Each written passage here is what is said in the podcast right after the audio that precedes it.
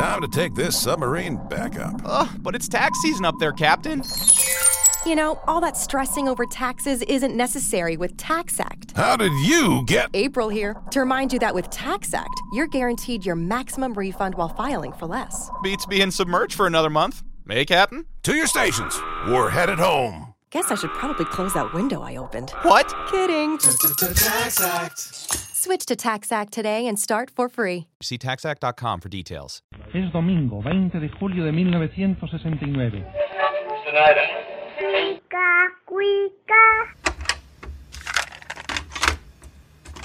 Tu amigo que con orgullo estrecha tu mano, Porfirio Díaz.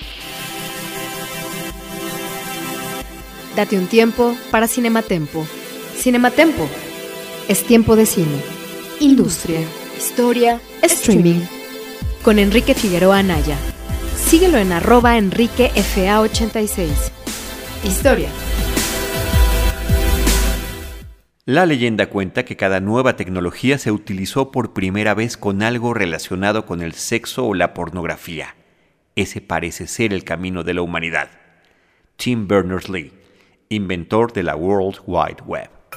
Elementos inseparables de la condición humana, el erotismo y la sexualidad han formado parte de la historia del cine desde sus inicios. Los deseos y las pasiones habían sido inspiración del arte en todas sus expresiones y la cinematografía no resultó la excepción.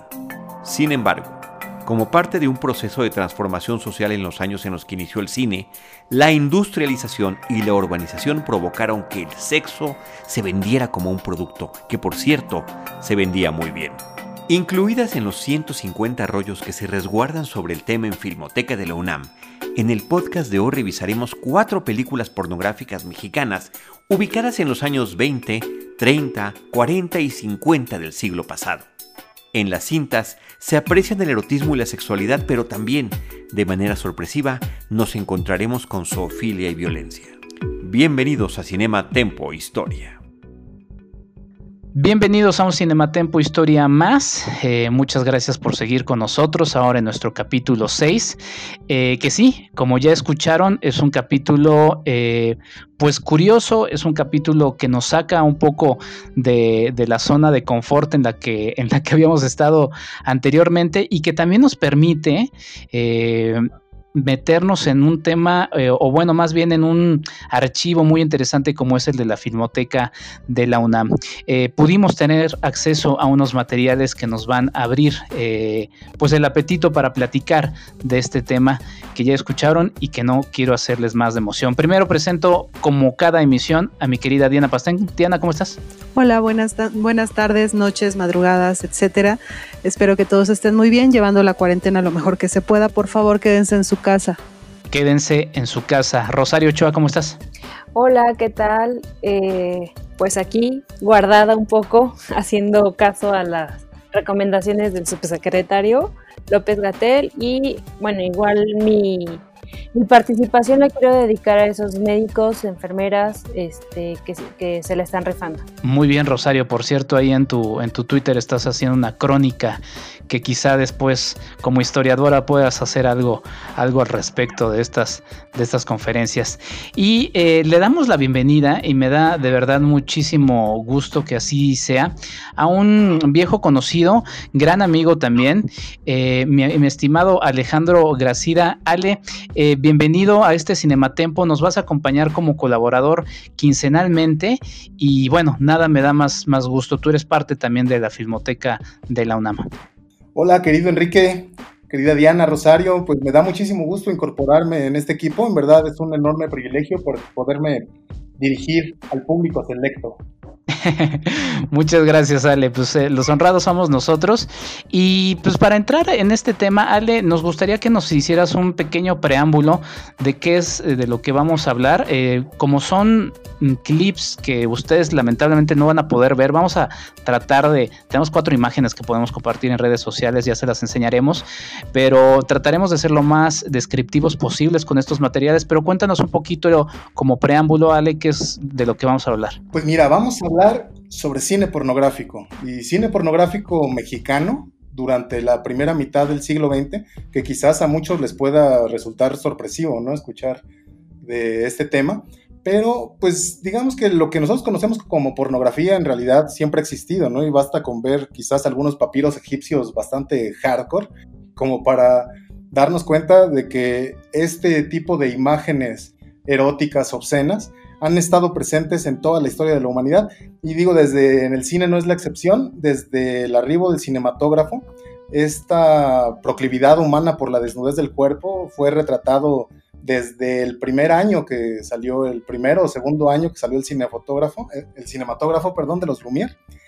Entonces, creo que no es, no, no es sorpresivo que en México también se haya desarrollado una pequeña o gran industria, no lo sabemos bien, de, este cine. En Filmoteca de la UNAM resguardamos alrededor de 150 rollos de cine pornográfico mexicano, unos 50 títulos aproximadamente, en que son películas que se hacían en 16 milímetros.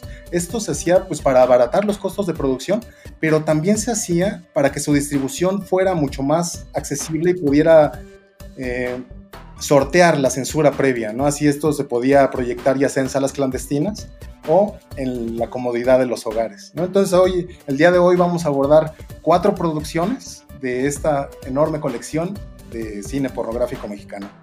Pues ahí está, para que ustedes se estén alistando en donde sea que nos estén escuchando y podamos disfrutar de estos materiales. Diana, arranca tú. Eh, trata de ser lo más descriptiva posible, pero bueno, ahí también te lo dejo a tu consideración, mi querida Diana. ¿De qué se trató el clip que tú revisaste?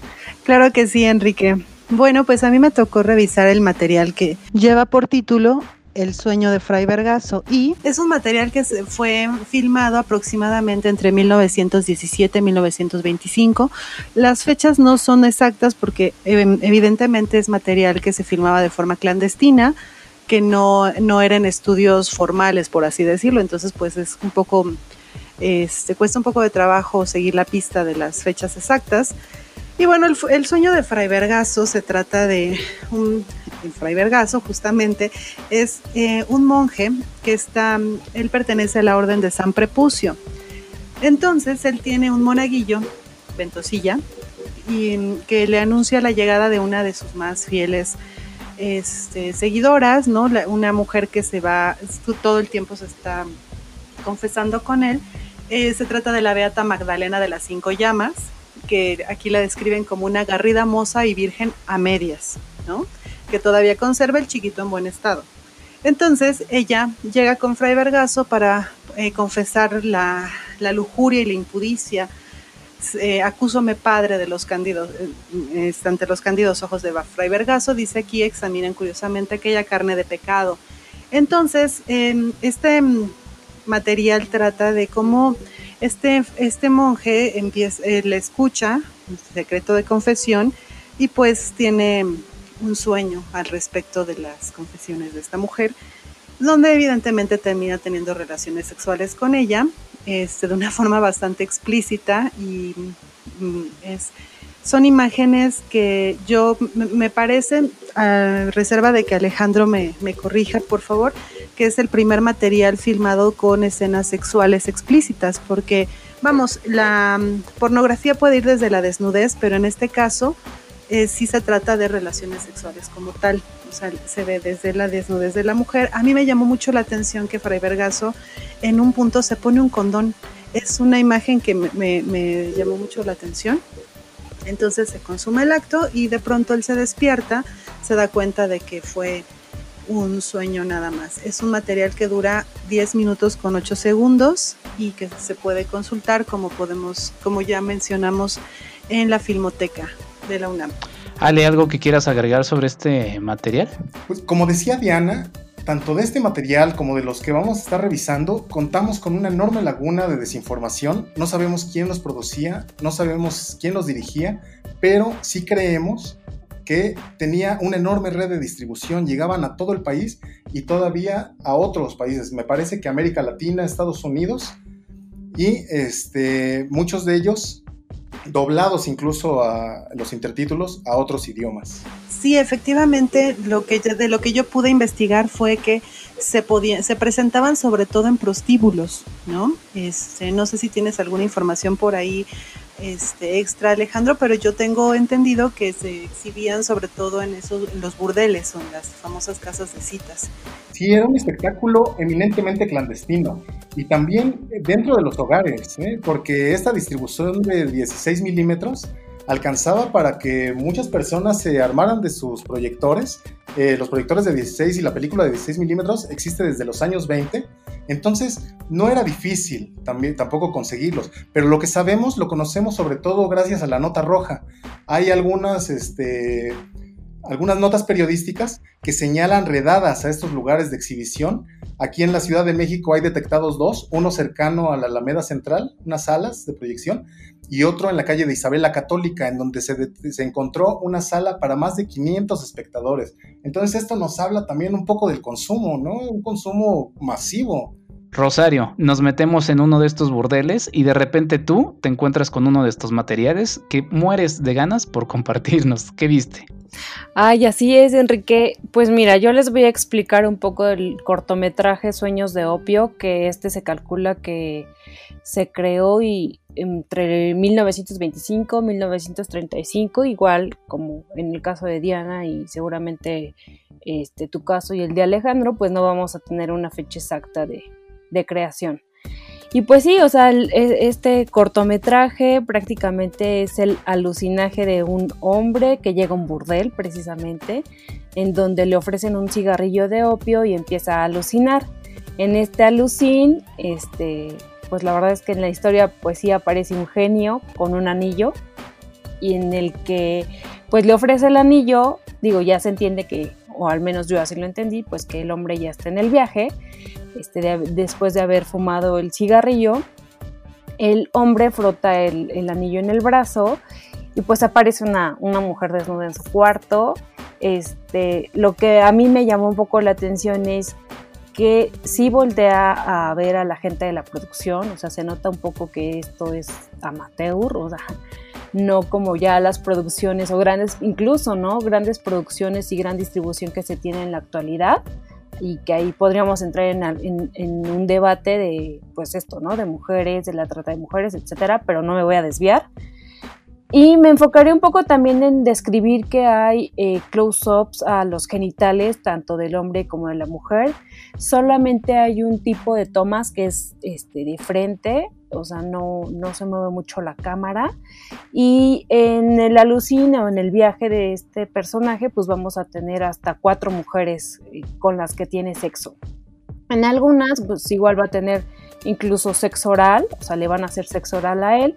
Y bueno, pues este, al final otra vez aparece el genio, pero pues ya no funciona el anillo y, ahí es también donde nos describen en un breve texto, pues eso, ¿no? Que ya no funciona el anillo y que pues ya se acabó literal el viaje.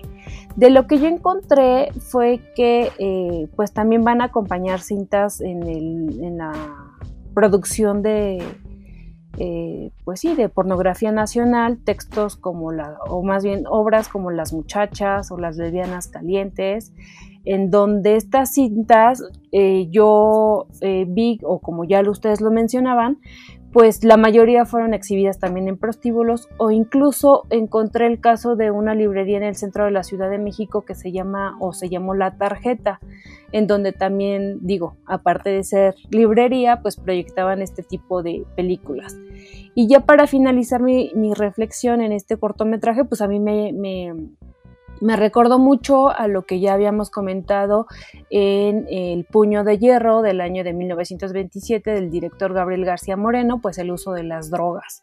Y pues eh, también que en 1925 Plutarco Elías Calles pues saca un decreto donde este, prácticamente para reglamentar las sustancias que, eh, que el Estado podía importar y pues entre ellos está el opio medicinal y la morfina y ya para terminar mi participación, pues les puedo comentar que eh, pues se, adjudica un poco, o a menos igual Ale, que tú tengas algún comentario al respecto o información al respecto, pues que el opio fumado llegó, o el hábito de fumar el opio llegó con la inmigración china.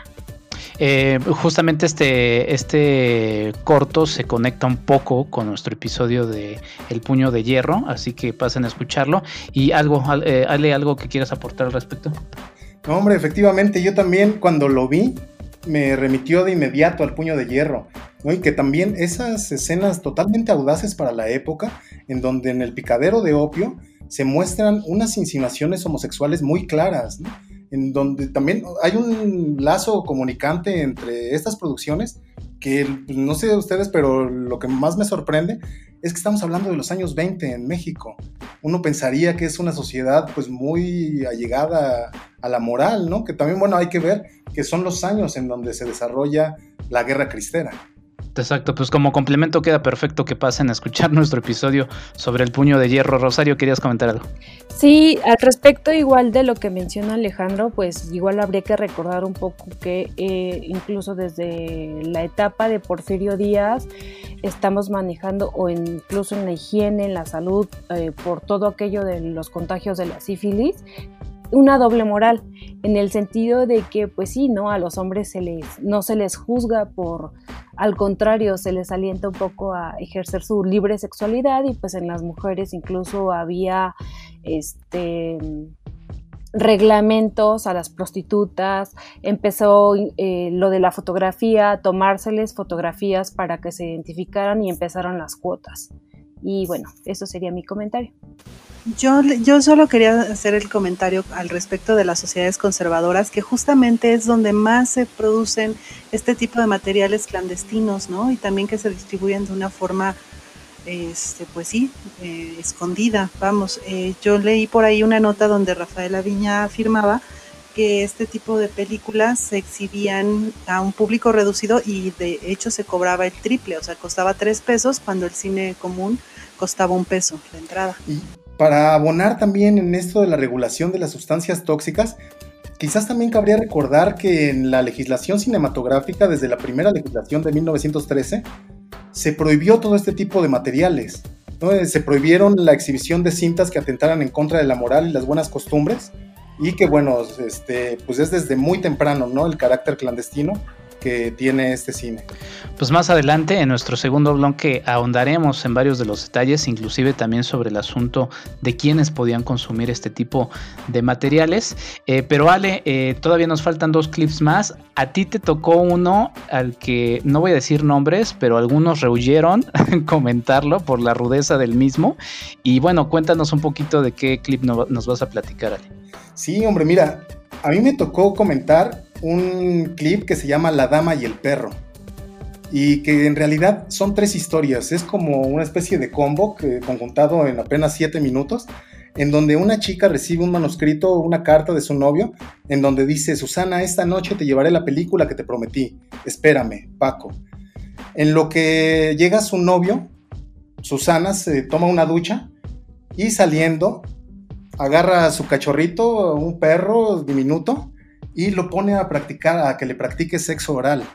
Es la verdad, son imágenes muy, muy, muy impactantes. Se me pasa a decir, estos ya son los años 40. Cuando llega el, novio de Susana, monta un proyector precisamente de 16 milímetros y proyecta una película en donde se ve un trío de mujeres que comienzan a acariciarse, que comienzan a tener relaciones entre ellas, y una de ellas saca un juguete sexual, un dildo, los novios empiezan a ver la película, comienzan a excitarse, comienzan a tener relaciones sexuales y al final el novio se va y lo que hace Susana es abrazar muy tiernamente a su perro, ¿no? quedándose como si fuera el mejor amante, el, perrito, un cachorro, ¿no? Este, nos referimos. Pero me llama mucho la atención que a diferencia de lo que son las otras dos producciones, a mí sí me parece que hay un uso profesional del lenguaje cinematográfico. Hay unos cortes de edición que hacen muy rítmico el, el, clip. Hay cortes cada cinco segundos, hay mucho movimiento de cámara, hay paneos, hay tilops, hay mucho close-up, primer plano, plano general. Hay un, un juego muy, muy interesante de las cámaras. Pero sí, la verdad es que el contenido es brutal. Sí, finalmente quienes también eh, realizaban parte de estos trabajos, pues eran cineastas, ¿no? Que estaban haciendo otro tipo de cosas y que encontraban en este tipo de materiales, eh, pues una salida, eh, pues también pues para, para, generar una mayor economía y, bueno, será parte de lo que también estaremos platicando en el siguiente bloque. Sí, es quizá uno de los clips más, más duros, seguramente dos o tres que nos escucharon ya se desmayaron y finalmente yo yo, quiero cerrar con, el último también, eh, también de los años 40. Eh, se llama Un Minuto de Amor. Y me decía Sale que este clip forma parte de una serie relacionada al infame feminicida Goyo Cárdenas, ubicado en la zona de Tacuba, en, justamente en los años, en los años 40. Y eh, pues es un, es un clip de que serán apenas 22 segundos. Eh, lo que encontramos de todas maneras eh, no deja de ser duro. Es, es una mujer de espaldas, desnuda y mostrando sus glúteos. Debajo de ella hay un hombre desnudo, debajo eh, pues penetrándola y los dos están en una cama individual con un respaldo. Ahí no sé si era un respaldo metálico, de madera. Del lado derecho de ellos se ve ropa sobre lo que parece ser una silla y luego el hombre eh, saca el miembro de la mujer y se levanta del lado izquierdo de la cama. Ella se acuesta de espaldas y bueno, voltea nada más a verlo a, él. Observamos un poco más del cuarto, se hace, se, aleja la cámara y lo que encontramos es eh, ropa colgada en, unos ganchos, sillas a los lados, no sabemos si es un hotel, si es un, lugar, en este caso eh, podría ser el, hogar de, de Goyo. Y bueno, después de eso encontramos que la mujer se levanta sola, agarra una libreta o un libro y después el hombre que pues, suponemos es, Goyo Cárdenas se acerca a ella, eh, saca una cuerda o un alambre debajo de la almohada y de inmediato la, la ahorca. Eh, la mujer queda pues tendida ahí sobre, sobre la cama, eh, muerta. Eh, me llamó mucho la atención este, este clip, por cierto, quiero mencionar, hace unos tres años estrenó una película eh, basada en los crímenes de Goyo Cárdenas, que se efectuaron en el año de 1942, la dirigió José Will, es una película interesante que por si ustedes quieren echarle un ojo, ahorita no sé exactamente dónde esté disponible, les debo ese dato, pero me parece una película interesante, también con interés para los historiadores, porque de repente se puede ver cómo era la Ciudad de México en aquellos años y si ya la Ciudad de México ha ido acumulando elementos como ahora también el coronavirus y demás, pues en esa misma película se puede encontrar uno con la sorpresa de que inclusive hasta el arma eh, de bombardeo en tiempos de la Segunda Guerra Mundial hubo también. Eh, un clip duro, un clip eh, muy gráfico y un clip que también remite un poco a la pornografía pues actual. Eh, ya les platicaré un poquito más adelante también lo que encontré al, al respecto, pero es una larga, una larga historia que, nos liga a los materiales que pues ahora se difunden de manera gratuita en distintos sitios de internet sin mayor, sin mayor eh, filtro. Pero bueno, ¿algo que quieras agregar sobre este clip, Ale?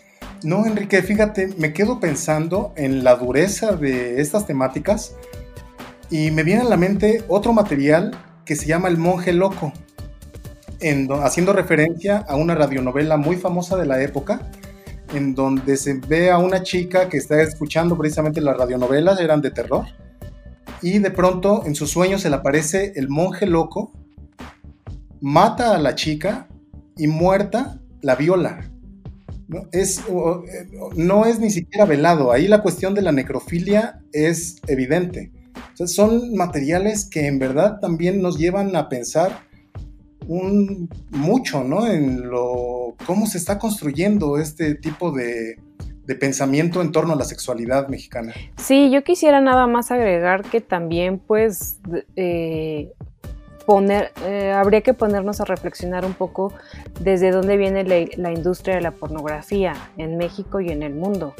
O sea que también no, ya lo, ya lo habíamos mencionado en su momento que los hechos eh, actuales eh, pues no son de hoy. Entonces, pues esto nos daría un poco más la idea de los orígenes de la pornografía en el sentido del cine porque más allá también pues estuvo la fotografía primero, pero que pues nos pone a pensar de dónde viene toda esta industria y pues que también genera muchísimo dinero y pues un tanto sí se tendría que mencionar pues la trata de mujeres. Sí, a eso vamos, mi querida Rosario. Ese tema va a salir justamente en el segundo bloque. Pues si bien les parece, vamos a una pausa. Eh, ya regresamos a esto que es Cinema Tempo Historias, nuestro capítulo 6. Y sí, estamos hablando de porno en la primera, eh, primer tercio, primera mitad del siglo XX. Ahorita regresamos. Visítanos en cinematempo.com.mx o síguenos en arroba cinematempo.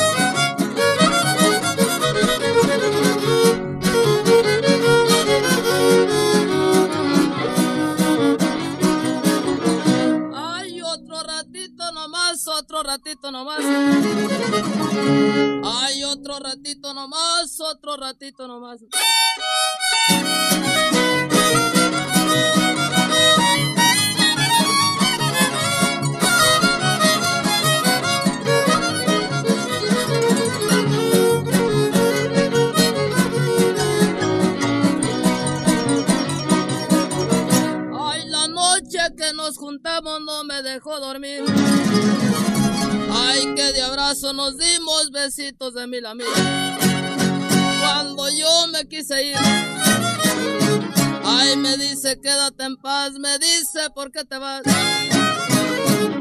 Ay, todavía es de madrugada, quiero tenerte abrazado otro ratito nomás.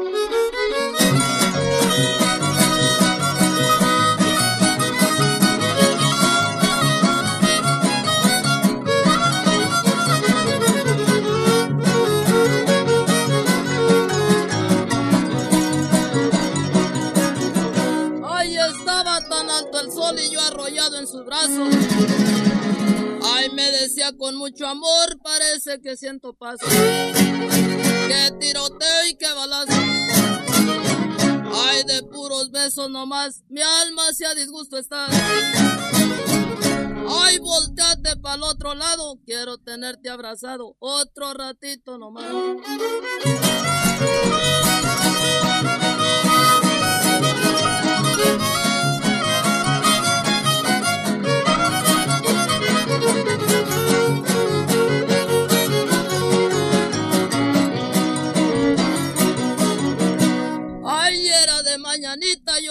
Andaba levantado. Ay, yo ya andaba levantado y también la pobrecita. Fue y me dio una mordidita. Ay, le dije, muérdeme más, quién sabe si tú quedarás. Ay, me respondió con voces tiernas, quiero tenerte en mis piernas otro ratito nomás.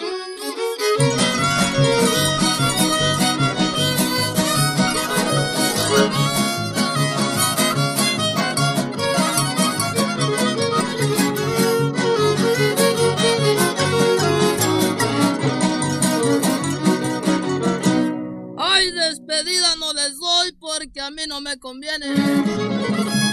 Ay, porque en este conjunto de arpa lo que uno granjezo tiene.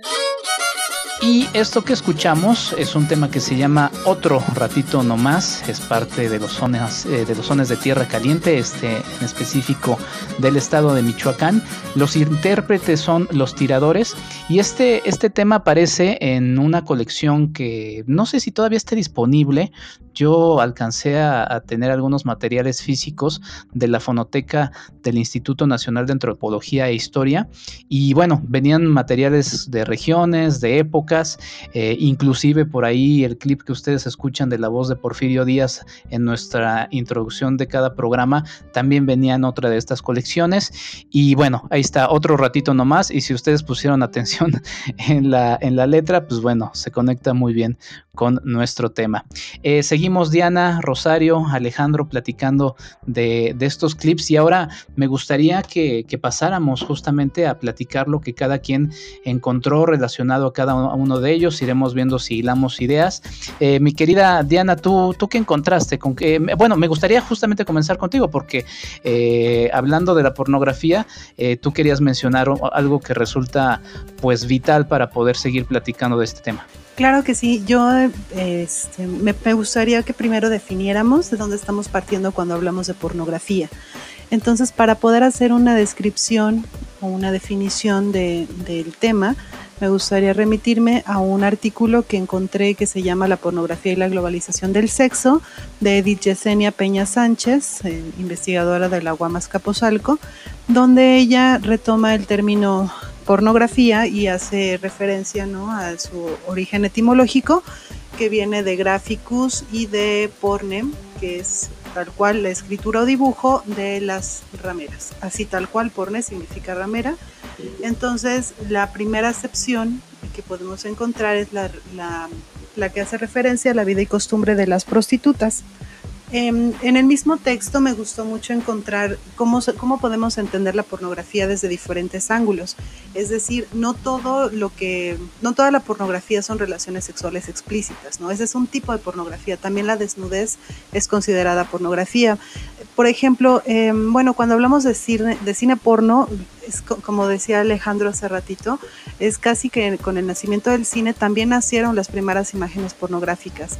Eh, la primera película pornográfica como tal es Le Coucher de la Marie, que donde se muestra una mujer haciendo un striptease. Es un filme de siete minutos y después uno que muestra ya tal cual un desnudo frontal es una, una película alemana y de ahí vamos, eh, se han hecho muchas, muchas producciones en el cine silente.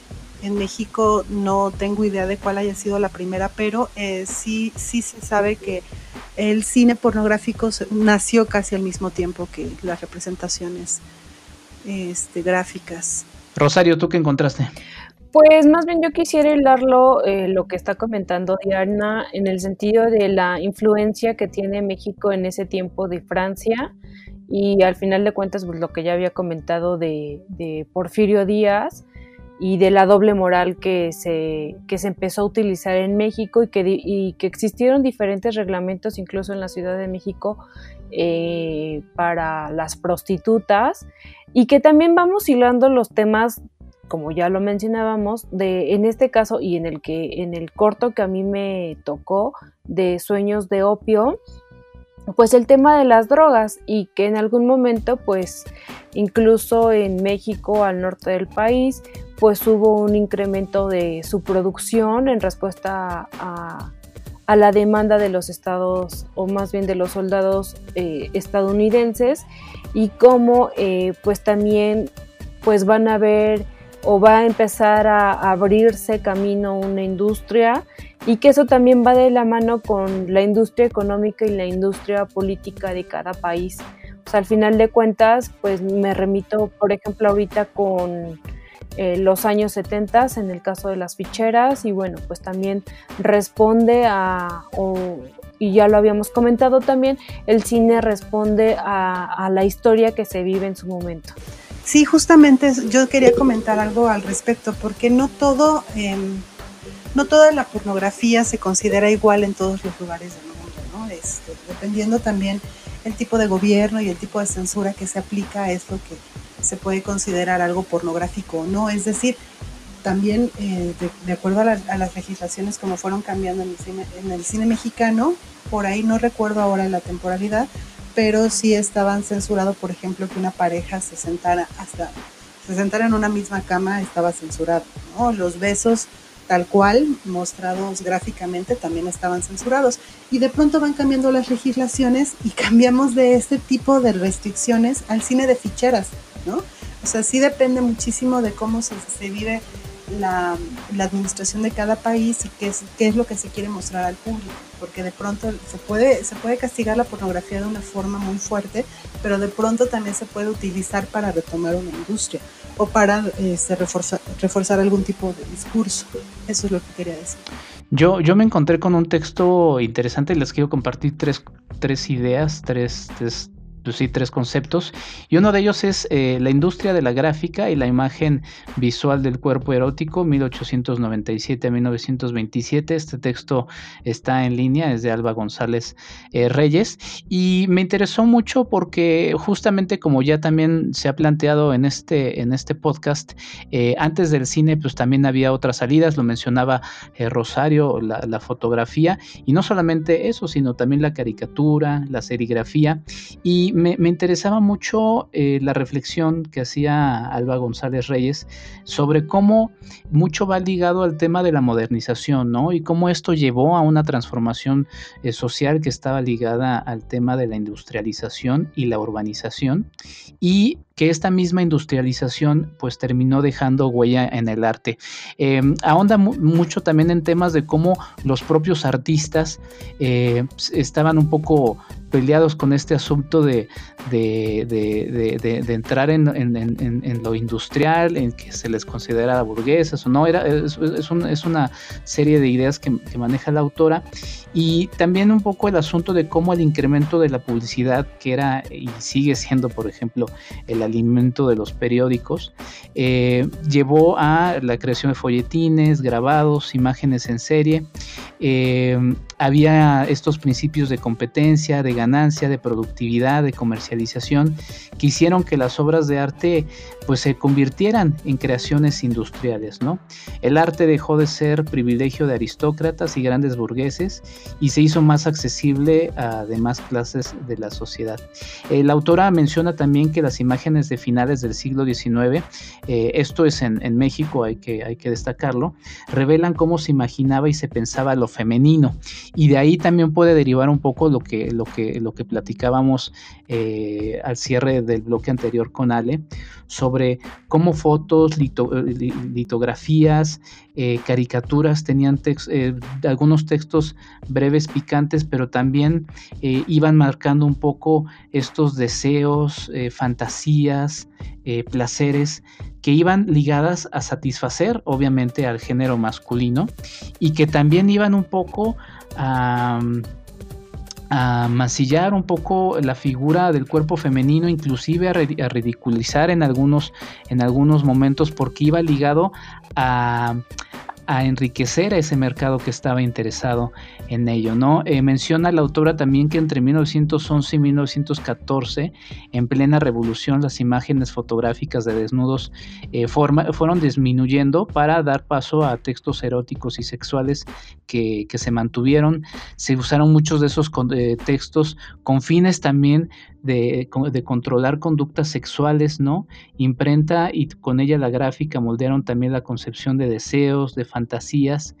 Y bueno, en revistas periódicas entre 1910 y 1914 se produjeron reacciones de resistencia y también de aceptación a nuevas pautas de comportamiento sexual. Es decir, eh, como historiadores resulta siempre muy interesante analizar eh, textos que van en un sentido, en otro, imágenes que también van en un sentido y en otro porque se está ahí haciendo un, diálogo bastante interesante. Y bueno, la autora cierra con una idea que me parece importante, que es la pornografía resulta una representación que violenta la moral aceptada, los tabúes sociales y las ideas sobre la naturaleza. Entonces esta es una de las primeras ideas que quería compartir y que enriquecen un poco también esto. Ale, sobre lo que hemos platicado, ¿qué, qué, qué, comentas? ¿Qué te parece sobre también lo que has estado investigando respecto de estos materiales? Yo iría un poco en el sentido que de lo que has estado mencionando, Enrique, sobre el poder de lo que posteriormente será conocido como las industrias culturales, ¿no? Y me gustaría insistir en el poder que tiene el cine como desde sus inicios, como formador de creencias y maneras de hacer respecto a todos los actos de nuestra vida. No hay que olvidar que el cine desde que llega a todos los países tuvo un carácter eminentemente popular y pronto se convirtió en un verdadero abrevadero cultural para las audiencias. Personalmente me gusta mucho un ejemplo que alguna vez le escuché a un investigador que decía que nosotros aprendimos en el cine cosas tan elementales como a besar ¿no? Nunca en realidad tuvimos una clase que nos instruyera sobre pues que hay que cerrar los ojos al besar, hay que mover los labios de determinada manera, sino que realmente lo aprendimos viendo y el cine se convirtió en nuestro principal referente. Y en ocasiones hasta parece que cuando besamos queremos hacerlo como si estuviéramos actuando frente a una cámara. Y en este sentido, creo que sucede lo mismo con la sexualidad humana. Me parece que los materiales gráficos han tenido un mayor peso en nuestra educación sexual de la que tuvieron nuestros propios padres o maestros.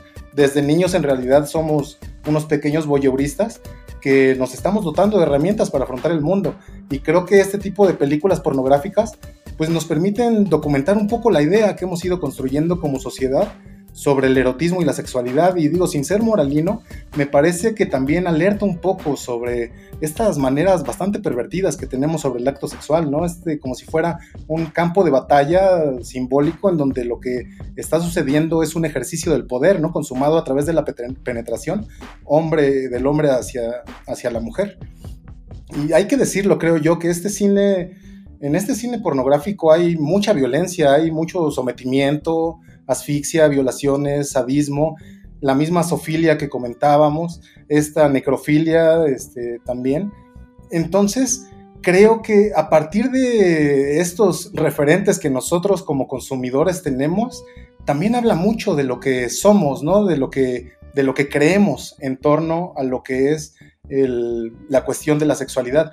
Y bueno, eh, abonando un poco para quien busque indagar este, en este cine, yo recomendaría una tesis que a mí, a mi parecer, es la más documentada, que es la de Juan Solís, se encuentra en Tesi UNAM y se llama El cuerpo del delito, los delitos del cuerpo, y eh, aborda principalmente la colección de cine pornográfico de la Filmoteca de la UNAM. Otro investigador que también ha abordado es Juan Felipe Leal, y actualmente hay un investigador que está haciendo su tesis de doctorado, se llama Manuel Almazán, también sobre este cine, eh, pornográfico. Pero me quedo yo con esta reflexión de qué hemos construido a partir de las imágenes y qué nos hemos adueñado nosotros como sociedad y la hemos reproducido en la vida cotidiana. Buenísimos estos dos aportes que menciona. Sale, habrá que echarle un ojo. Rosario, eh, hay mucho que comentar. ¿Quieres decir algo? Sí, justamente eh, era mi pregunta hacia Alejandro. Él está un poquito más involucrado en el área de, de cine y por ejemplo, yo hice un trabajo de prostitu en, la carrera sobre prostitución durante el porfiriato y por eso de ahí un poco mi conocimiento del tema, pero me encontré con pocas investigaciones, prácticamente eh, había un solo nombre en el caso, en este caso era Fabiola Bailón y de ahí párale de contar, o sea, mi pregunta hacia Alejandro es, ¿qué tanto eh, ¿cuál es la recepción que, recibe eh, el tema de la pornografía en la academia? Digo, mencionó tres autores, lo cual ya me, parece indispensable y que pues al final sí se está volteando a ver ese tema, pero desde su perspectiva, ¿qué tanto se aborda en, la academia? Pues desde mi punto de vista, el cine es una fuente apenas incipiente. Eh, hay mucho por abordar hay mucho por investigar porque en serio que no tenemos mucha, este, mucho conocimiento acerca de esto, pero sí creo que se ha abordado un poco más mm, desde estos folletines, las postales eróticas, eh, la fotonovela, por ejemplo, pero pues creo que aquí este, es un territorio muy rico en cuestión de representaciones. Si me permiten ahondar un poco, ahí me llama la atención el exceso de figuras religiosas, ¿no? Este, estos frailes, hay muchas monjas, está plagado también de estereotipos, hay una obsesión con los asiáticos, con los árabes, tampoco pueden faltar los charros, las chinas poblanas, y, y digo, es, a mí me parece que un campo bastante rico este, para poder abordar y comprender procesos históricos también. Y que muchas veces también es muy en este sentido eurocéntrico y que se maneja mucho hacia la Ciudad de México. Al menos eso es lo que yo encontré en la prostitución durante el porfiriato. Pareciera que en otros estados no existiría y pues no, o sea, poco a poco se van abriendo investigaciones en Michoacán, en la frontera, imagínate en, la, en Tijuana, perdón, eh, y que centralizamos mucho los temas. Así es, la verdad es que es, eh, a partir de estos materiales uno puede, puede llegar a lugares que no, que no había sospechado.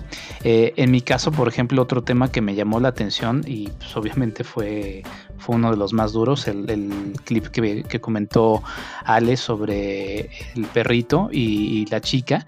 Y pensaba un poco en esto, ¿no? Porque de repente parece, parece que pues algunas de las perversiones eh, sexuales que, permanecen y que se difunden en, los medios actuales, pues son creaciones de, nuestros tiempos. Y no, eh, estaba investigando un, texto que se llama, eh, es, un, es un libro que se llama Bestiality and Sophia, es, es editado por Andrea M. Betts y Anthony L. Padversek. Y la cita inicial me parece muy interesante. Decía, relaciones sexuales entre humanos y animales, un comportamiento que es conocido como bestialidad, ha existido desde el comienzo de la historia de la humanidad en muchos sitios y culturas en el mundo. Y ahí, por ejemplo, se remarca que hace 25 mil eh, años ya habían eh, pinturas en cuevas que mostraban sexo con animales. En el siglo 7 antes de nuestra era se han también encontrado pinturas de penes insertándose así literalmente, dice insertándose en vagina o ano de un burro, esto en Camónica, Italia. El rey de Babilonia, Amurabi, ya había eh, decretado que cualquiera en acto de bestialidad debería ser ejecutado. Los hititas, estamos hablando de 1600 antes de Cristo, tenían reglas también sobre con qué animales sí y con cuáles no se podía tener sexo. Griegos, egipcios, como ya mencionaba Ale, romanos y más también eh, tenían estas, eh, estas costumbres. Y bueno, en América Central y América del Sur, eh, para no decir es que los europeos o los, o los estadounidenses con sus perversiones, pues aquí también, por ejemplo, los incas castigaban la bestialidad, aunque arqueólogos han encontrado signos de bestialidad en especímenes decorativos. Eh, también un antiguo rey en Perú prohibía tener alpacas domésticas porque pues, las usaban justamente para actos de bestialidad e inclusive se dice que a la llegada de los españoles la bestialidad era tan común que los curas incluían el pecado de bestialidad entre sus protocolos.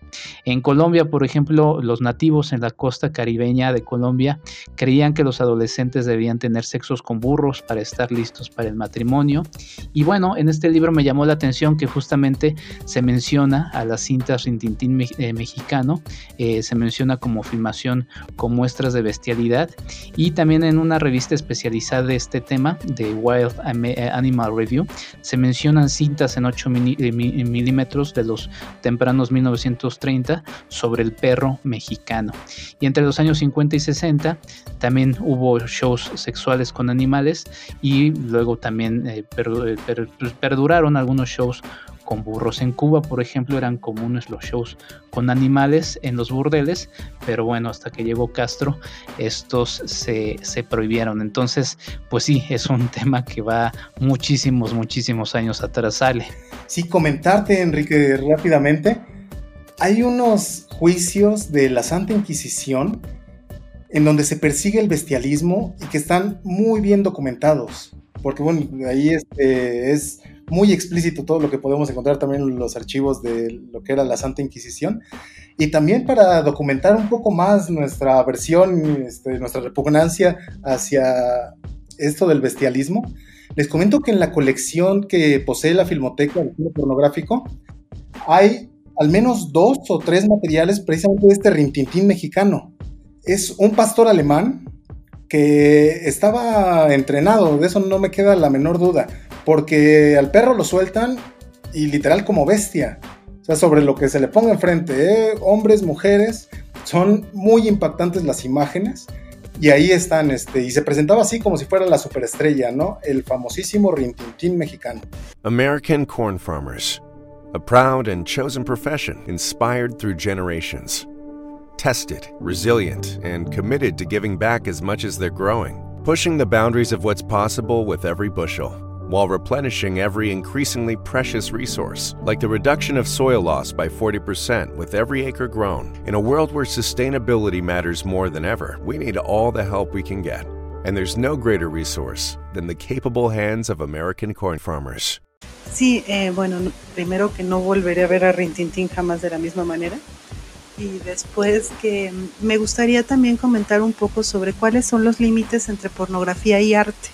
¿No? Porque también hay una discusión por ahí sobre cuándo es una cosa y cuándo es la otra. Por ejemplo, en el texto que yo les comentaba hay una, hay una cita que me interesó mucho que es de Barba y Montes, de un libro que está editado por Anagrama que se llama La ceremonia del porno, que dice, eh, el arte promete desordenar lo que parece como insoportablemente ordenado, complicar lo que se muestra desesperadamente simple. El porno promete ordenar lo que aparece desordenado, simplificar lo complejo. El arte promete la disolución del tedio, el porno promete la disolución en el tedio. Entonces ahí también me gustaría abrir un poquito la discusión sobre cuál es el límite de, una producción completamente pornográfica, como de pronto, eh, no sé, Tinto Gras después, ¿no? No sé, Alejandro, si tienes alguna, algún comentario al respecto. Pues no, ninguno. Alguna vez leí una definición, pues es más bien un chiste, ¿no? Pero dice, la, la diferencia entre lo pornográfico y lo erótico es que uno está en foco y el otro está desenfocado. Pero, pues no, es una discusión muy interesante. Pues ahí está. Eh, tema, le mandamos un saludo a Agnes, que es la que está ladrando. este, y bueno, ¿qué pasó, Ale? ¿No es Rintintín? No, ¿qué pasó? ¿Qué pasó? Vas a ver. Creo que es el debut y despedida de Ale. No, no es cierto. Este, yo quería cerrar también con, un directorio que me encontré muy interesante, que se llama filmsite.org. Eh, y ahí lo que, lo que ustedes pueden encontrar es una sección que se llama History of Sex in Cinema. Y si bien viene una serie de un índice eh, muy interesante sobre, sobre lo que es el contexto histórico de esta de, la historia del, sexo en el cine.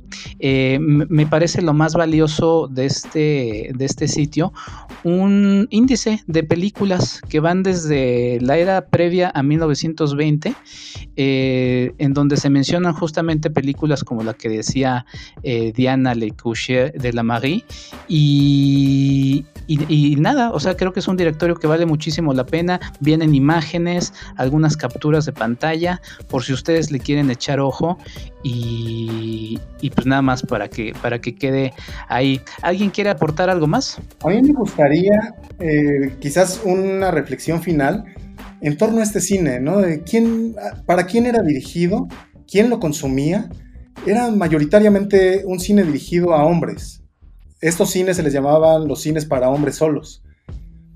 Y creo que también ahí hay que ver qué pasa con la mujer, ¿no? La mujer se construye como un accesorio en función de la satisfacción del hombre. A mí me gustaría también recomendar un documental que me parece muy bueno, que se llama Misrepresentation, que está en Netflix, acerca de cómo se ha representado o cómo se ha cosificado a la mujer a través precisamente de estas industrias culturales, ¿no? El cine, las revistas de moda, etcétera, etcétera. No, estoy completamente de acuerdo con esa reflexión de, sobre cómo se concibe a la mujer desde la pornografía y cómo ahora justamente se ha tratado de deconstruir esa, esa idea y hacer un cine que sea también disfrutable para las mujeres o para un público femenino, ¿no? Pero es algo súper reciente y que sí ha influido en las conductas sexuales, que ha influido de, muchas maneras, y no lo digo desde una, una, postura moralista, sino de un fenómeno que sí se ha estudiado y que sí ha repercutido también en la forma de concebir la sexualidad en algunas, en algunas civilizaciones. Y mi comentario final sería al respecto de los espacios. Al final de cuentas, en México tuvimos el cine Teresa y muchos más espacios donde se empezaron a exhibir o donde se exhibían este tipo de, películas y eso también pues va cambiando conforme a la mentalidad y usos y costumbres de, cada sociedad. Bueno, pues ahí está, eh, un tema que la verdad nos da mucho, mucho de qué de qué hablar.